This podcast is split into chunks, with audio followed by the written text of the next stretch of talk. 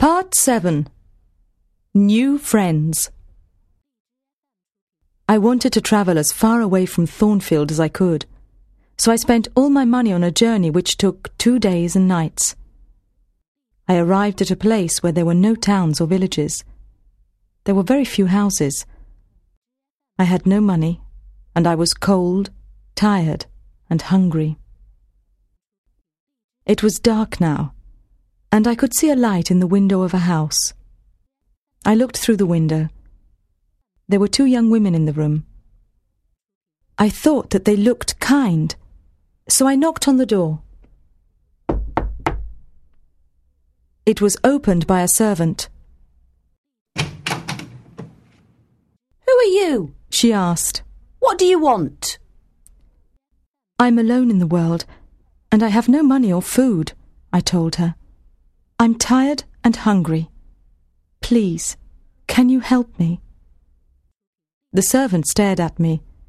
She did not look very friendly. I'll give you some bread, she said. But then you must go. You can't stay here. She came back and gave me the bread and said, Now go away. But I was too tired to move. I sat down outside the door of the house. There is no one to help me, I said. I will die here. I didn't know that someone was watching and listening to me. You are not going to die, a voice said. A tall, handsome young man was looking down at me. Who are you? He knocked on the door, and the servant opened it again. Who is this young woman, Hannah? he asked. I don't know, sir, the servant replied. I gave her some bread and told her to go away. She can't go away, Hannah, the young man said. She is too ill.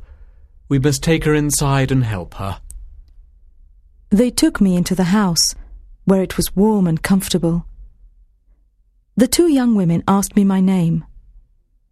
I am Jane Elliot, I told them. I didn't want to tell them my real name in case Mr. Rochester tried to find me. I wanted to start a new life.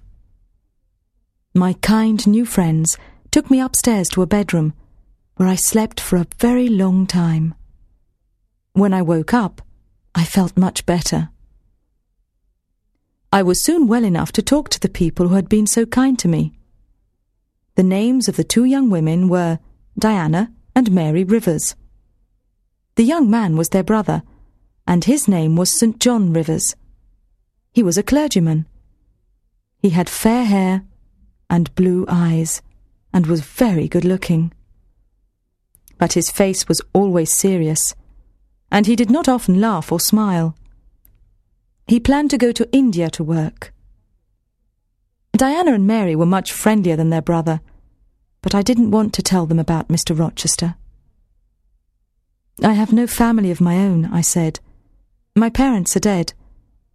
I went to Lowood School, and after I left, I went to work as a governess. I had to leave suddenly, but I have done nothing wrong.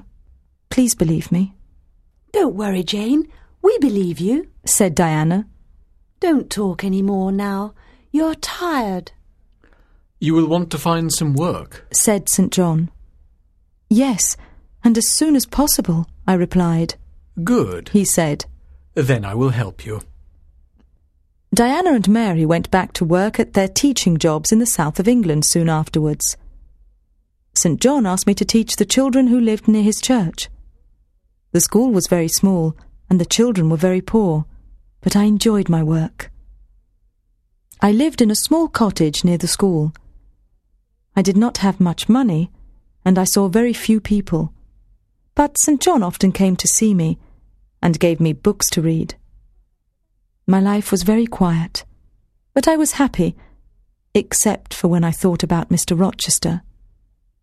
I knew that I would always love him.